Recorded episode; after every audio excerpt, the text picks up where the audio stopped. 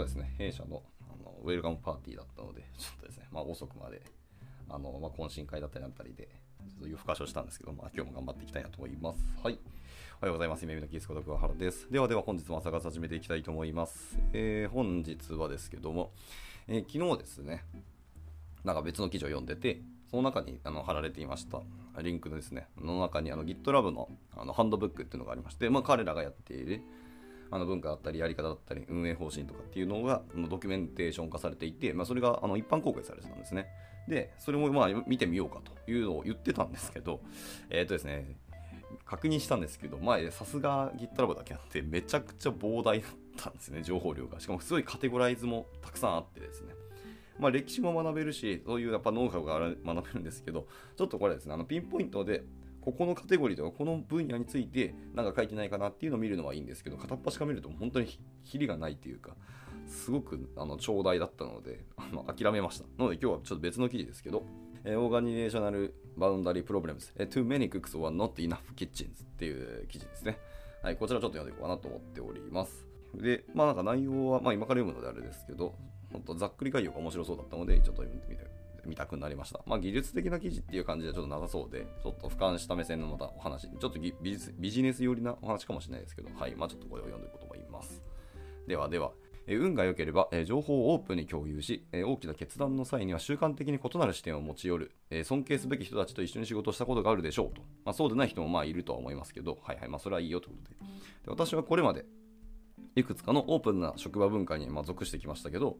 えーそれは私にとってよとても良いことでしたと。で重要な問題に対して人々が透明性だったりその包括性、エンパワーメントを積極的に求めているところで働くっていうのは大きな満足感を与えてくれますと。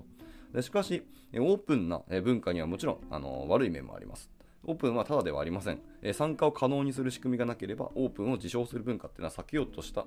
えー排除の感情を増大させる方向に容易に発展しかねませんと。オープンはただではないってのは本当にその通りだなと思いますね。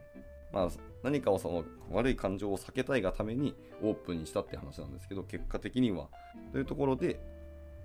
えー私はこのことが様々な文脈で展開されるのを見てきましたので、今日はこの記事を書いてみたいと思いますと。えーま、で大きく3つですね、に分かれています。1つ目は、無制限開放の有害な力学にスポットライト当ててますと。で、2つ目に、えオープンと構造化の間に認識されるその緊張感だったりっていうものを解消するのに役立つメンタルモデルっていうのをちょっと導入してみましょうと。はいはいはいはい。なるほどですね。で、最後3つ目ですけど、えー持続可能なオープンカルチャーを実現するための有用なリソースをちょっと提供しますよという話でした。はい。まあ、以上ですね。この3つについて、まあ、今日はちょっと見ていきましょうという話です。では、えーっと、1つ目のところからいってみましょうかね。え1つ目は、えー、Success Open Spaces tend to expand って言ってますね。ほう。はい、えーと、成功したオープンスペースっていうのはその拡大する傾向にありますと。あ、でもそれはあるかもしれないですね。えーオープンカルチャーっていうのはその知る必要があるサークルっていうのははるかに超えて、えー情報を広く利用できるようにし、意思決定への幅広い参加というのを呼びかけることを特徴としますと。これは誰もが自分の専門知識を、え組織にとって価値のある場所に、えー個人にとって満足のいく場所に持ち込むことを約束する、もうすごく魅力的な哲学になりますと。でかつて、えーオープンカルチャーの、えー最大の脆弱性を推測すると、それは悪質な行為者であると思ったものですと。しかし、私が目撃した幸運なケースでは、えーそうではありませんでしたと。オープンカルチャーの衰退というのは、オープンカルチャーそのものに起因しているんですよと。ほほこれすごいですね。なるほど。オープンカルチャーの衰退は自分自身が起因だと。なかなか興味深いというか、そういう、まあ、言われてみたけど、ちょっと今んとこまだしっくりこ来てないな。そうなんや。はい、でも現場にいる人々にとっては台所にたくさんの料理人がいるにもかかわらず誰も食卓に料理を並べる責任も権限もないのでもどかしく感じるかもしれませんと。はあ、はあ、まあそういう例え言われると確かにかもしれないですね。でまあそのパターンみたいなところがガーッと今書かれてまして6パターンぐらいですかね。あるっぽいですね。はい。でまあ、このパターンに見覚えがあるかどうかちょっと確認してくださいっていうので6パターン、えー、とざっと例を書いてみますと。えーパターン1は、えー定期的に開催されるミーティングは便利な定期定期的コラボレーションスペースとして一応スタートはしていますと。えーチームはすでにコミュニケーションや成果物に対してオープンなアクセス権を持っていて、ここに秘密はありません。みたいな。はいはい。これが 1, 1パターンですねと。で、パターン2はですね、メンバーはこのミーティングが役に立ちそうな人、何か貢献できそうな人っていうのを招待します。オープンな場なので自分から誘うことももちろんありますと。はい。でパターン3、えー招待されようとされまいと、より多くの人が参加します。なぜなら、そうすることで自分が必要とする情報を確実に入手できたり、えー自分の持っているものを、えーチームが必要としたときにその場にいることができるからになりますと。はいはい。で、パターン4。えそして会議の規模が大きくなるにつれて、えトーンは変わっていきます。なぜ他の人がそこにいるのかわからなくなり、口ごもるようになるのですと。で、スペースはパフォーマンスの場となり、え雑多な仕事をする場ではなくなってしまいますと。はあ、なるほど、なるほど。はい、声のでかい人がどんどんどんどん物事を進めちゃうって感じですね。で、パターン6ですと。えーチーム外の人たちも参加しますが、多くの場合、完全なコンテキストを書いていますと。えー参加することで、チームには意見に対応する負担がかかってきますと。で、えーラスト。ミーティングには事前の打ち合わせが必要で、通常は無菌化されたコンテンツというのは含まれます。で仕事が他の場所に移り、そこに含まれる情報の質も、まあ、低下していると。まあ、往々にしてありそうですね。オープンスペースにするけど、オープンだからあのカオスになっていっているという感じですかね。はい、でかつてはその信頼感を高めていたその空間、スペースが今は、え信頼感を失っていますと。で元のチームであれば、え組織全体の専門知識を利用したいと思うのはもちろん当然でしょう。えまた、えチーム外の人間たちとうまくパッケージ化された情報がない中で、え必要な情報を得るために顔を出すのはいかがなものでしょうかと。はいはいはい。俺でもなんか昨日読んだ記事とやっぱ似てるけど、結局ちゃんとドキュメンテーションとコンテキストをみんなが理解しないまま、えーやいのやいの勝手にやってるだけな感じなので、それは確かにオープンではあるが、回っていない組織になってしまっただけだなって気はしますね。はい、えー戻ります。えっと、オープンな文化では、このパターンは会議、電子メールチェーン、えーメッセージングチャンネル、えー共有成果物、タスクフォース、重要な決定などなど、えー何でも表現されるかもしれません。えトップからボトムまで何かを成し遂げるのは難しいと感じています。え入力セッションが反応と、え応答を引き起こし、えそれ自体がさらに行きつつ、行きつ戻りつつしますと。で全ての優先事項が互いに競合し、それぞれが小さな断片を持つ人々の中で、えーシリアル化されるため、えー物事には長い時間かかってしまいますよと。情報の非対称性にもなるし、みんながみんな、えー持っているものとかやってることが全然もちろん違ってきたりするので、まあ、いわゆるそのシリアル化されるって本当そういうことですよね。で、それらが結局でもチームとかあの組織で仕事をするので、そこちゃんとがちゃんとこうコラボレーションしなきゃいけないんですけど、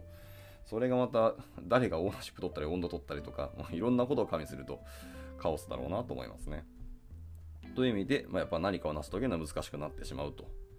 まあ、これがそのオープンソースで、オープンソースがオープンにやることによる弊害というか、そんな感じですね。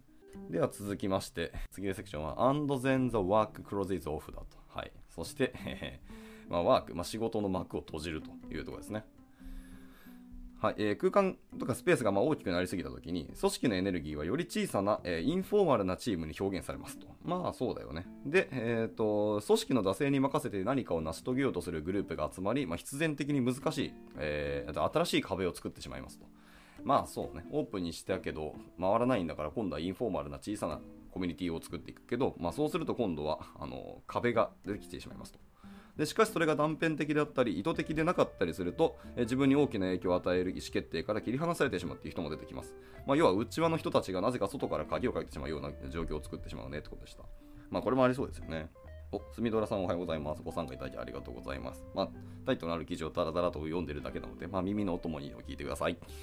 続きましょうか。でそのためですね、意思表示とか、まあ、検討された意見だったり、その耐久性といった、まあ、本質的な文脈が不明瞭になり、えー誰とも関係なく決定が垂れ流されることがありますと。で私の経験ではこのようなことは本当に重要です。で人やチームは、えー組織の状況や制約に自信がないと感じると、まあ、はるかに効率が落ち、まあ、ストレスがたまりますと。でまた意思決定から外されてしまうことで、まあ、プロフェッショナルとしての、えー守備範囲があ狭まってしまいましてですね。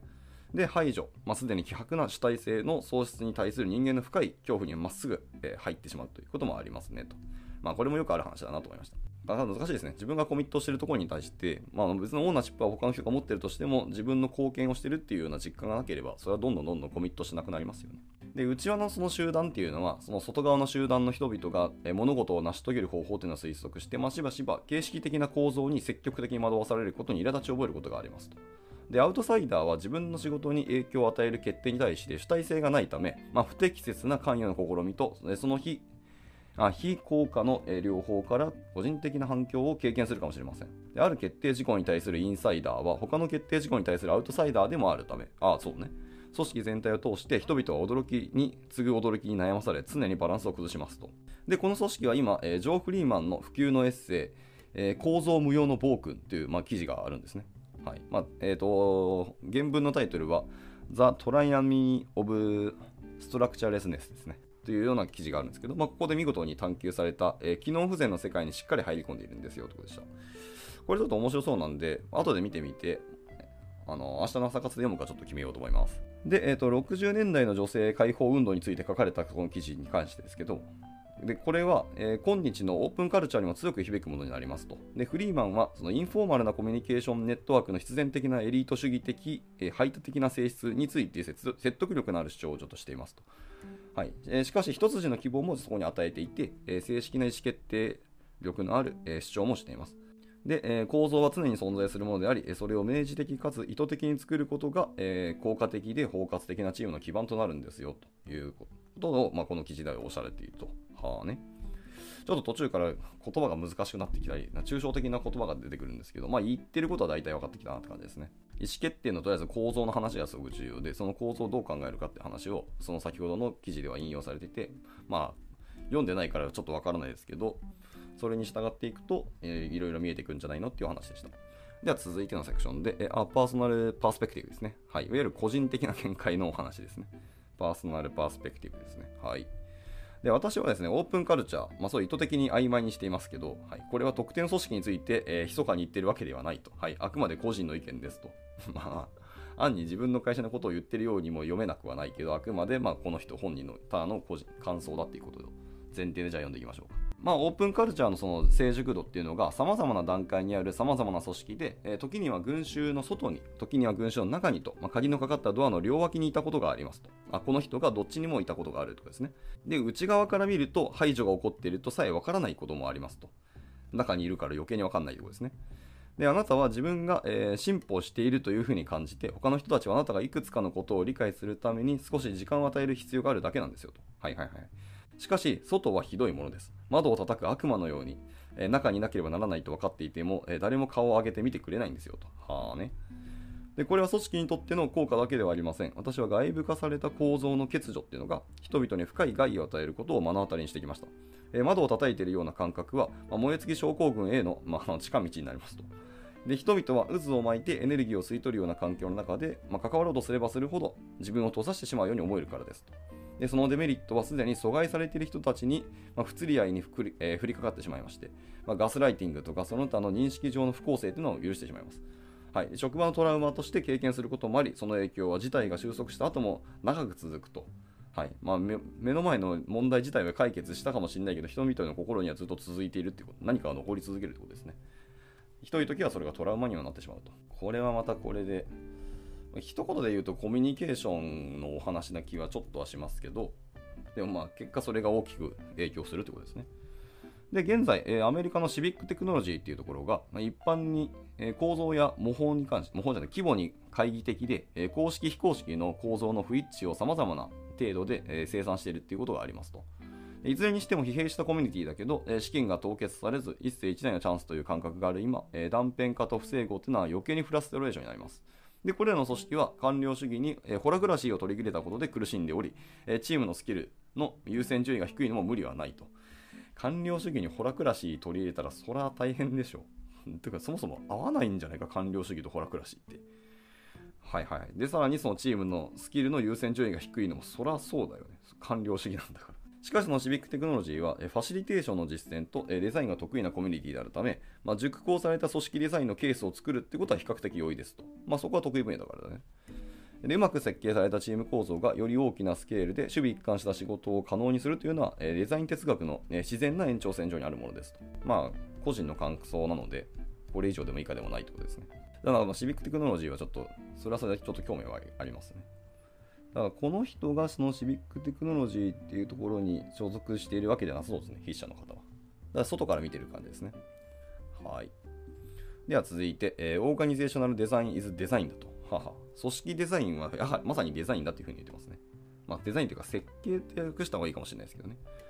はい、えー、冒頭でも、あの、料理人を例えに出されてましたけどね。はいえー、料理人が多すぎるっていう問題を解決するために意思決定グループを縮小し、えー、RACI スタイル RACI スタイルってなんだ？初めて見ましたね。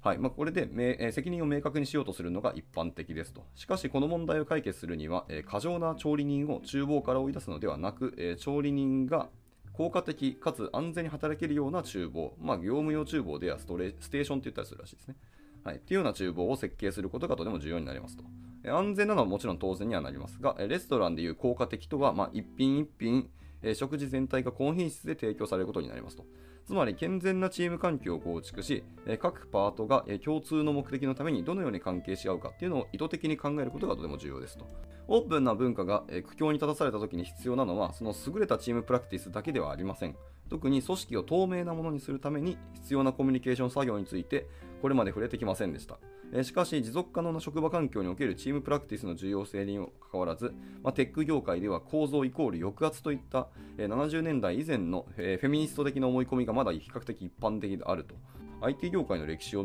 調べたことはなかったので、これはこれで興味深いなと思いました。はい、ちょっと続けますね。でもしですね、あなたやあなたの所属する組織が、まあ、構造化のメリットを発見しているのであれば、えチームとチームの関わり方について、私が現在気に入っている資料というのを共有しますと。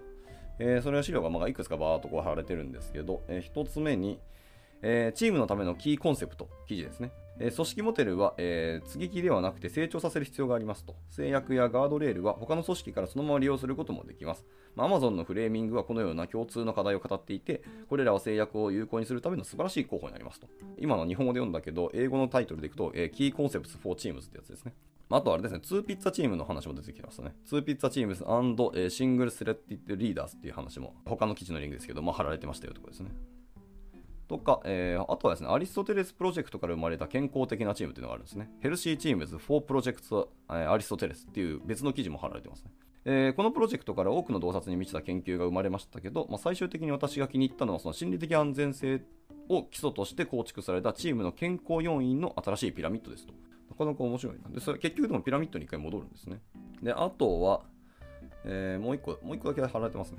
えー、 dynamic relating、違うわ。 dynamic reteaming か。はい。 reteaming です。まあ、こういう記事があって、 storming とか norming を忘れ、え、ハイディヘルファンドのアプローチっていうのが、え、より有用でニュアンスのあるものだよっていうふうなお話をしてますと。で dynamic reteaming は、えー、長期的に成功するチームは、え、頻繁に変化することを認識していて、え、チームの本質の through line っていうのを維持しながら、え、キャストの変化を受け入れることが不可欠だっていうのは言ってますと。ちょっとやっぱり読んでないからコンテキストが高いんですけど、まあ、こういう記事もありますよと。で、えー、続いてですけども、あ、これコンセプトに分かれてますね。続いてのコンセプトは、Key Concepts for、えー、How Teams Related to Each Other ですね。チーム同士の関わり方のキーコンセプトの話ですけど、えー、ここでの、えーと、紹介記事は、えー、チームトポロジーですね。はい。最近僕、チームトポロジーってワードを結構メールにするので、いい加減読まなきゃいけないんですけど、まあ、その中の一つの記事ですね。チームトポロジーの記事ですが、これはチームトポロジーズ .com のブックですね。公式サイトですね。のリンクが貼られてます。はい、これはですね、明確なチーム構造を作ろうとする多くのリーダーの共感を呼んでいるようなもので、まあ、タイムリーで実用的な、あ、これ本なんですね。はい。になりますと。で、この本はチームが互いにどのように関係するかっていうのを一流のテーマとして扱っていて、その形式的な構造を組織が生み出す価値と一致させるための優れたガイドラインっていうのを与えてますと。ソフトウェアを開発する民間のチームを対象としますけど、えー、そのケースに限定するようなメソッドも別にないですよってことでした。はい。で、これでもう一個ですね。もう一個の記事は、えー、テクニカルリーダーシップマスタークラスですね。はい。ebook ですけど、これも本ですね。はい、ルース・マランっていう方が書かれた、え、電子書籍ですね。はい、こちらからですけども、まあ、理論的なことをお望みなら、この本でこの分野の大きなアイデアの数々を包括的包括的に紹介しているので見てみてくださいと。この本は、えー、社会技術思考思想家たちの活発なコミュニティの中心的な存在ともなっていますと。テクニカルリーダーシップマスタークラスというものでした。はい、あと他もですね、えー、と次は、セクションは他にもなんか記事で言及されたり直接影響を受けた他の追加記事っていうのがこうバラバラと貼られてるんで、まあ、この後ですね、この記事自体もあのツイートするので皆さんの方で見てみてくださいと。はい、じゃあ最後、え、ー、とまあ、時間も過ぎてきたので、インクコンクルージョンですね、結論だけ読んで終わりにしたいと思います。はいえー、結論から言うと、人々が困難な状況にあるとき、被害を可能にしている構造に注意を向けるのではなくて、互いに敵対するのは本当に簡単なことですよと。私は人々が互いに、えー、感じる信頼よりもより良いシステムのために協力するために本当に大変な努力と個人的なコストを認めたいと思っていますと、えー、信頼よりもシステムの方なんだって言ってます、しかしこの投稿は、えー、個人が使命感と、えー、修復的行動へのコミットメントを共有していればそれだけで職場文化っていうのを好転させることができる協力体制を構築し始めることができるっていうような楽観的なものを述べただけに過ぎないと。はい、マークヘッドとか日記なんちゃらさんとか、なんちゃらかんちゃらに、えー、と以上感謝を述べますと。はい、この投稿を私が始めた時に、えー、期待した以上の深い学習体系に